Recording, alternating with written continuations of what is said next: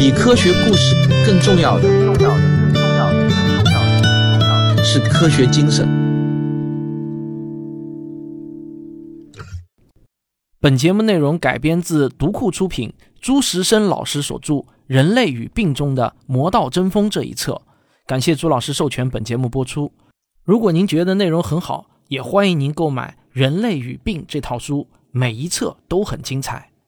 我们在前面的节目中就已经说过，流感病毒的 RNA 分作离散的八段。打个比方来说啊，这就好像是某个游戏里头不同职业的角色，他们每个角色呢所携带的各种不同的技能啊是不同的，但是这些角色呢又可以两两结合。这样啊，他们就可以互相分享不同的技能，这就使得流感病毒呢特别容易变异，而且可以变异出各种千奇百怪的性能。野生的禽类不仅是流感病毒的藏身之处，也是它们的流通渠道。像类似活禽市场这样的禽类集散地，更是给病毒提供了交换基因的巨大的便利平台。所有这些因素，就让病毒学家们寝食难安啊。倘若有一天，高传染性的 H1N1 跟高毒性的 H5N1 在某个宿主体内相逢，交换基因，那么它们产生的后代就很可能是一个比1918年毒株还要可怕十倍的恶魔。但是我们又不可能消灭所有能携带流感病毒的野生禽类，活禽市场在许多地区也是一种深深嵌入到当地文化的贸易形式，短期之内也不太可能会消失。目前我们能做的呢？只能是建立范围尽可能广的监控系统，及时的发现新疫情，以便做出应对。还有呢，就是只能努力研发药物，以及准备好相应的疫苗。一九四七年，各国还在努力从二战的创伤中复苏，世界卫生组织就已经建立起了全球的合作网络，监测世界各地的疫情动向。后来，这个网络不断的发展，现在啊，负责流感监测的全球流感监测和应对系统。简称为 JISRS。进入这个系统的有一百四十三个国家流感中心，分布在全球的一百一十三个国家。如果发现新的流感爆发，网络成员机构就会立即向中心报告，并且把病毒样本发送到伦敦、墨尔本和亚特兰大的三个国际实验室之一。一九八一年，中国加入到世界卫生组织后，也进入到了这个网络。所以，我们现在一旦发现新的流感毒株，也会立即上报给上级实验室。按照公约呢，网络里的国家和地区如果发现新的流感爆发，必须立即通过网络通信渠道通知世界卫生组织。世卫组织可以立即组成专家团队。如果当地政府愿意合作，这些专家就可以立即赶赴疫区做调查，并且呢部署应对方案。每年二月，三个国际实验室的专家。在日内瓦开会，研究当年的流感毒株变异的状况，来决定下一年的流感疫苗候选株型。这个决定一旦做出之后，各厂家就会启动新疫苗的制备和测试，这需要大约半年的时间。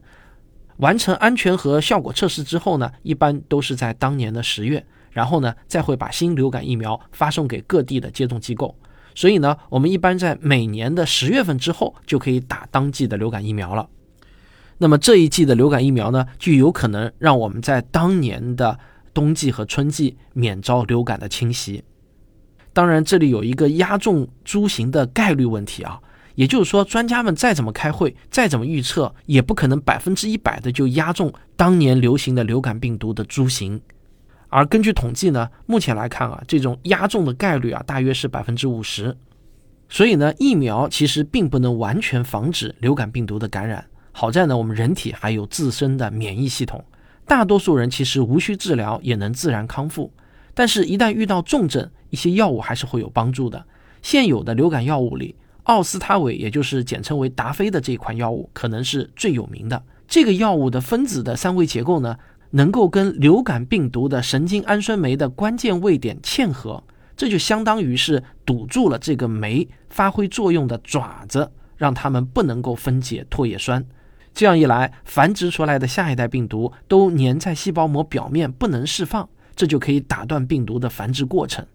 奥司他韦是口服用药，有胶囊和口服液等不同的剂型。这里我顺便提一下，制作奥司他韦的原料芒草酸可以从八角里提取，这个消息呢，催生出一间民间的偏方，说用八角炖肉可以治疗流感。实际上啊，芒草酸本身它并不能抗病毒，而是要经过十几个高科技的步骤，多次修饰分子基团之后，才能成为真正有用的药物。打个比方来说呢，这就好像啊，一团陶土经过塑形烧制，就可以做成盛水的容器，但是那团陶土本身是没有办法盛水的。还有另外一个药物叫扎纳米韦。它跟奥司他韦的原理相似，也是占据神经氨酸酶的作用位点，让它不再能够分解唾液酸。只不过呢，这个药是一种粉末，通过口腔喷墨来吸入。还有另外两种药物叫金刚烷胺和金刚乙胺，它们的作用对象呢是流感病毒的基质蛋白二，它们能够阻断运送这个蛋白需要的离子通道，让病毒无法完成组装。乙型流感病毒没有基质蛋白二。所以这两种药啊，它只适用于甲型流感。另外，这两种药问世半个世纪，目前流行的流感毒株多半已经对它们有耐药性了，所以临床应用的效果呢可能不够理想，所以现在也就用的比较少了。现在还有一种比较新的药物，叫做埃弗洛扎，是由日本岩野义制药公司研发的。这个药物的作用环节跟以往的抗病毒都不一样，它是具体针对病毒转录过程一个非常细微的动作。我来解释一下啊，就是流感病毒进入宿主细胞之后呢，就会开始复制。第一步啊，是用自己的 RNA 做模板，转录成信使 RNA。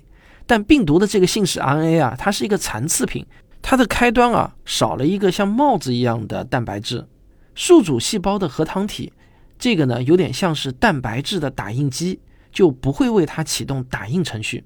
流感病毒啊，它自己没有能力生产这个帽子一样的蛋白质，它怎么做呢？它是盗窃，用它带来的一种核酸内切酶做剪刀，从我们宿主细胞的 RNA 上剪下一段碱基链，来当做自己的信使 RNA 的帽子。埃弗洛扎这种药呢，就能够抑制核酸内切酶的作用，让病毒没有办法完成这个偷帽子的动作，于是它的信使 RNA 啊，就一直处于残废状态，这就阻止了病毒的复制过程。埃弗洛扎临床试验的效果呢，跟奥司他韦比较类似。还有一些可以用于流感的药物，这里呢就不展开介绍了。但是我需要强调的是啊，药物不是食物，用药不当的后果可能很严重。一切药物啊都应该在专业人员的指导下使用，大家不要擅自用药，也不要随便在网上搜索到一篇文章就把它当做自己的用药建议。要用网络的话呢，也要学会使用一些专业的求医问诊平台。直到几年前，病毒专家谈到未来可能发生的全球传染病大流行，脑子里面冒出来的都是流感病毒。最担心的是毒性超高的 H5N1 毒株跟传染性超高的 H1N1 新毒株交换基因，把两者的长处相结合，那就必定会导致一场死亡惨重的全球流感。但是谁也没有想到的是啊，二十一世纪出现的两次全球大流行都不是流感病毒，而是冠状病毒。二十世纪六十年代就已经发现冠状病毒可以感染人类，但那个时候呢，这个病毒家族啊，它只会导致普通的感冒。普通感冒跟流感最关键的区别之一就是病灶的深浅。流感病毒可以深入到人的肺脏，造成的危害就严重的多。导致普通感冒的冠状病毒呢，一般只能感染上呼吸道，就是鼻咽部和气管的上段。这里的感染啊，对全身的影响不大，病人会流鼻涕、打喷嚏。但几天之后，免疫系统就会产生抗体，疾病就会自然痊愈。如果没有特别难受的症状，比如说高烧或者严重的头痛，普通感冒啊几乎都不会有这些症状，那么也就不需要用任何药物治疗，等待治愈就好了。这就是为什么医生会经常跟我们说啊，多喝点热水。就是啊，多喝点热水可以加速我们的新陈代谢，可以让我们的病呢好得快一点，也可以在一定程度上缓解症状。但是，二零零二年有一种冠状病毒发生了变异。使得它们不仅能够感染上呼吸道的上皮细胞，还能深入到肺脏，感染肺泡衬里面的上皮细胞，这会让患者有严重的呼吸困难、供氧不足，而且细胞因子风暴的出现率相当高。这个啊，就是 SARS，全称叫做严重急性呼吸综合征。在 SARS 早期的时候呢，我们都喜欢把它叫做非典，就是非典型性肺炎。当然啊，这是一个非常不严谨的用词。因为它在刚出现的时候呢，我们不知道它是什么病因导致的，于是就把它含糊的称为非典型肺炎。当然，这么多年过去了，早就已经不再是什么非典型了。SARS 的病因已经确定是由 SARS 病毒感染，那么当然就不应该再列入什么非典名下了。二零零三年的研究呢，曾经以为果子狸是 SARS 病毒的来源。二零一七年，中国科学院武汉病毒研究所的石正丽团队在云南晋宁西洋彝族乡考察，发现当地山洞里栖息的菊头蝠体内有一种病毒。虽然单个蝙蝠体内的病毒基因跟 SARS 病毒并不是完全吻合，但几种菊头蝠各自带有不同的亚型，从这些亚型里可以分别找到 SARS 病毒所有的基因成分，说明啊这一组病毒才是 SARS 病毒的先祖。菊头蝠感染冠状病毒并不会出现症状，它只会携带病毒，于是呢它就可以成为病毒的常年库源。那么，菊头蝠身上的病毒又是怎么跑到果子狸身上的呢？咱们先上个小广告，广告之后见。我的付费专辑《植物的战斗》已经完更，反响非常好，欢迎大家购买收听。该节目的同名书籍被评为豆瓣读书2022年度科学新知类第五名，你不去听一遍或者读一遍，那实在是一种遗憾啊。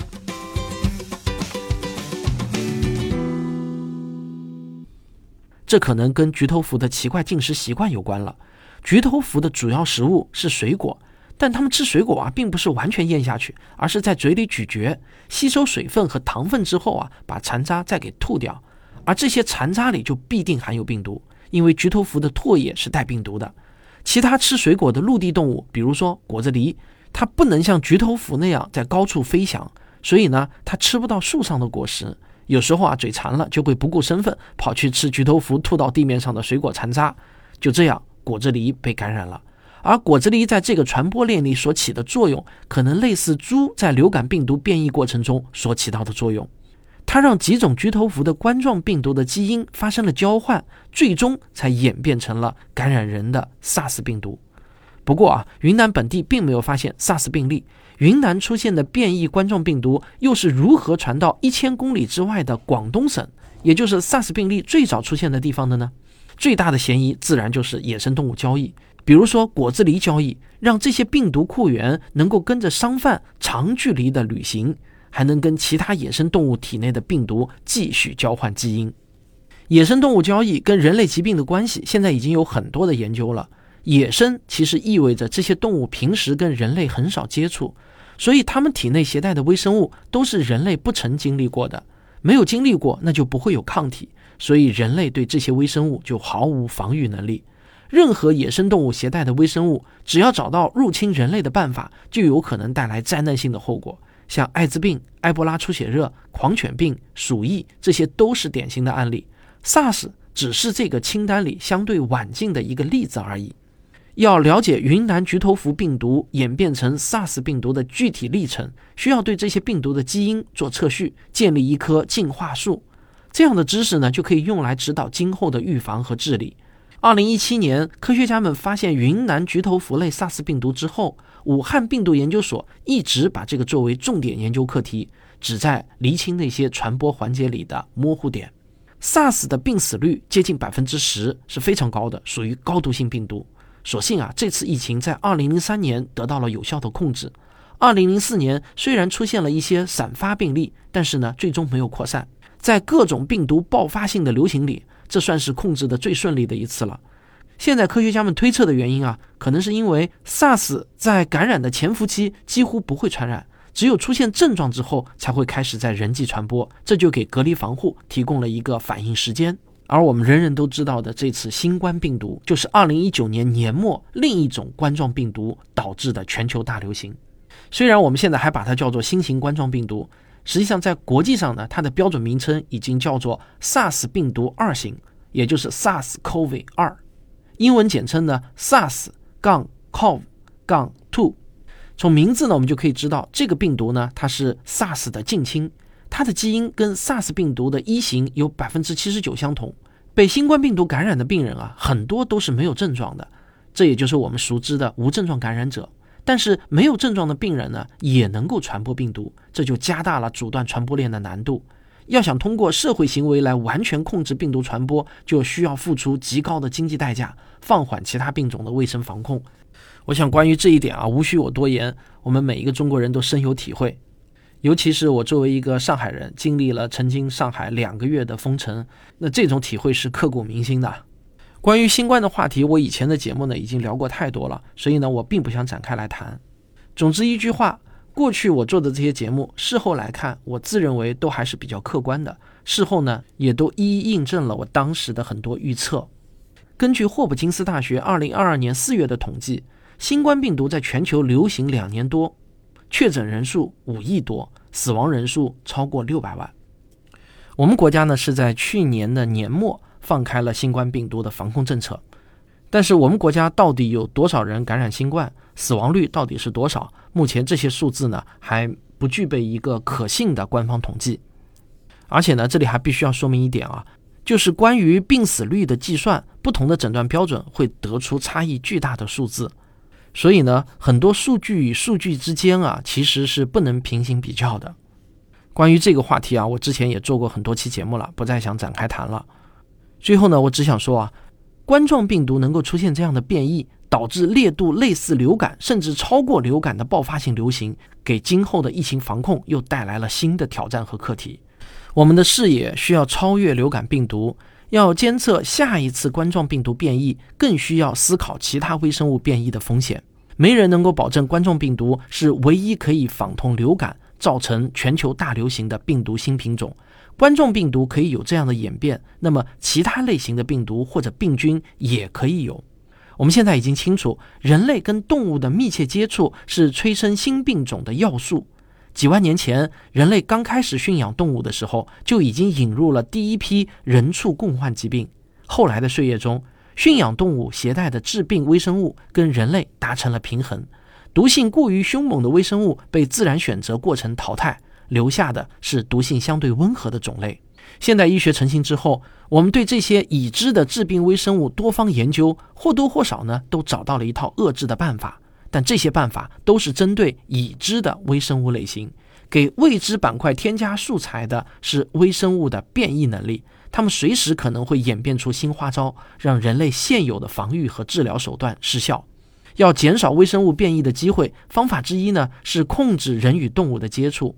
无法回避的接触，比如说劳作或者食用动物的饲养，那就交给专业机构去做。在卫生观念健全的国家，这些专业机构都会受到相关条例的约束，有系统的卫生规范，能够最大限度地消除微生物杂交和演变的机会。而专业饲养的动物在交付下一个消费环节时，也都必须经过卫生和安全检查。对比之下，个人的饲养行为几乎不可能有这些防范措施，那么就非常容易为微生物变异推波助澜。为减少高风险的人兽接触，许多工业化国家啊都制定了相关的规范，比如关闭鲜活动物贸易市场，严禁野生动物交易。在严格实施这些规范的地区，动物病原体跃迁到人类造成大流行的事件也都基本绝迹了。即便在我们个人层面，如果我们掌握相关的知识，并且相应的调整自己的行为，也能大大减少新病种冒头的机会。比如说啊，我们要避免饲养安全性未经证实的稀奇宠物，牺牲一些个人的口味偏好，放弃对野味或者呢现杀动物的执念。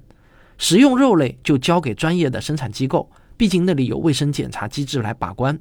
在野外遇到野生动物，那么就远远的观察就好。近距离接触就会增加微生物传播的机会，也是对动物生活的一种干扰。若是遇到受伤的动物，我们要有心救援，恰当的做法是通知专业人员来处理。他们最清楚动物需要什么样的救助，也知道如何防止意外的疾病传播。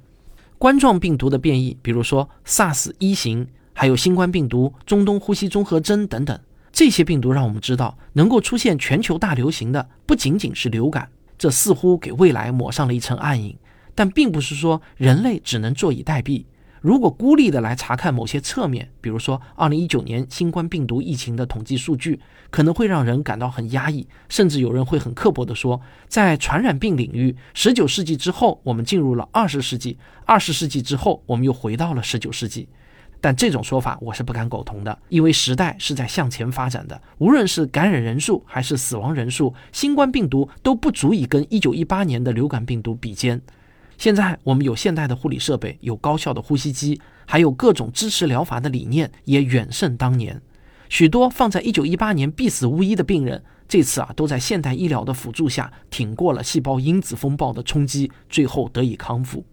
疫苗的研发潜能也是一个必须看到的进步。进入二十一世纪以来，在通常情况下，一种新疫苗的研发周期呢，大约是十年左右，但其中绝大多数的时间呢，是用来检验安全性的。如果情况紧急，顶级的研发公司有能力在不到一年的时间，让高效的疫苗从实验室进入到接种门诊部。这次新冠病毒的疫情给各国的疾控部门带来了教训，但同时也训练了人类对疫情防控的能力。可以说，经过这次大的疫情流行，不仅是中国，全球的流行病防控能力都得到了一次血的洗礼。人类在疾控方面又向前迈出了坚实的一步。我们人类的精神财富就是一个不断升华的过程。每次传染病大流行都会给我们带来挑战，让我们经历挫败，但人类也必定能从挫败中吸取教训。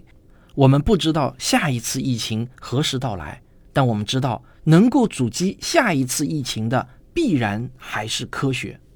好了，以上这十二期节目啊，就是关于流感的全部内容。科学有故事，我们下期再见。学声音。本节目内容改编自读库出品，朱时生老师所著《人类与病中的魔道争锋》这一册。感谢朱老师授权本节目播出。